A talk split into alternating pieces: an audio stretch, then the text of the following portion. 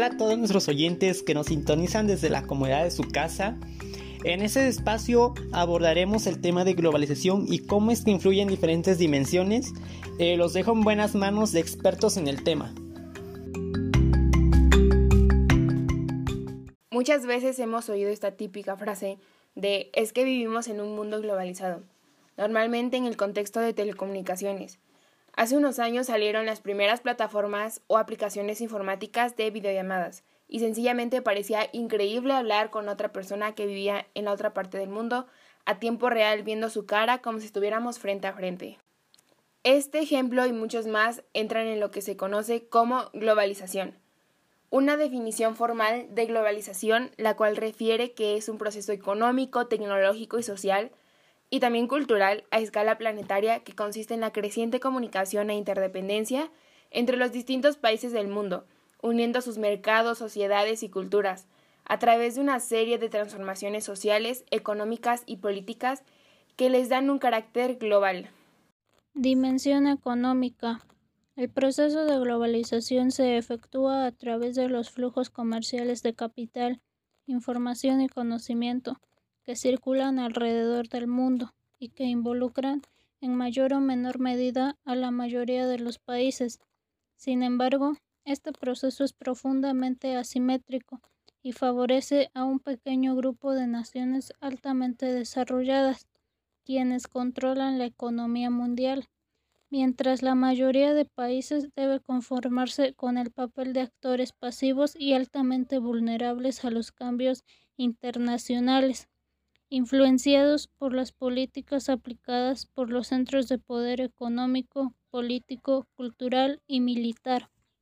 Tema de dimensión política de otro lado, eh, pese al innegable avance del comercio internacional y de los flujos financieros, pues la mayor parte de la actividad se realiza al interior de los países o dentro, ya sea en, mega bloques económicos como la Unión Europea o el Tratado de Libre Comercio de América del Norte. Eh, también el avance de globalización pues ha sido este obstaculizado eh, también pues por grandes conflictos bélicos ya sea como la primera y segunda guerra mundial eh, también así como las crisis económicas de carácter hemisférico.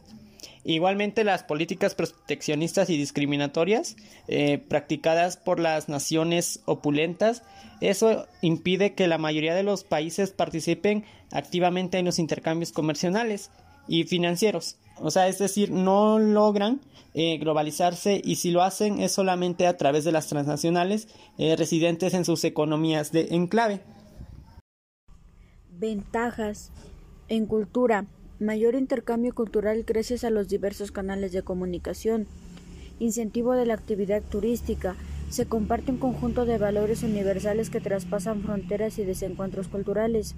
Asimismo, en lo social, las relaciones humanas se han fortalecido y han podido superar diversas limitaciones, como la distancia, gracias al desarrollo tecnológico, la mayor accesibilidad a intercambiar y acceder a información de interés nacional e internacional y la economía, libre comercio de bienes y servicios a nivel mundial, disminución de los costos de producción, mayor competitividad empresarial y de calidad de productos, desarrollo tecnológico que favorecen los niveles y rapidez de reproducción y producción. Las desventajas en economía. En los países desarrollados aumenta el desempleo porque las empresas multinacionales abren sedes en países en vías de desarrollo, donde la mano de obra y materia prima es más económica. También existe el agotamiento de los recursos naturales y materia prima en los procesos de producción. En cultura, se puede ver afectada de manera negativa la identidad nacional como resultado de que los países desarrollados sobreponen sus culturas sobre los de los países en vías de desarrollo. A medida que pasa el tiempo, muchas de las tradiciones autóctonas se van modificando al incorporar nuevas costumbres, generalmente de otros países. En lo social, la desigualdad social ha limitado el acceso y uso de diversos recursos educativos, tecnológicos y económicos en muchos grupos sociales en situación de pobreza. También el aumento en el número de confrontaciones entre grupos sociales que buscan reivindicar sus valores sociales, religiosos y culturales.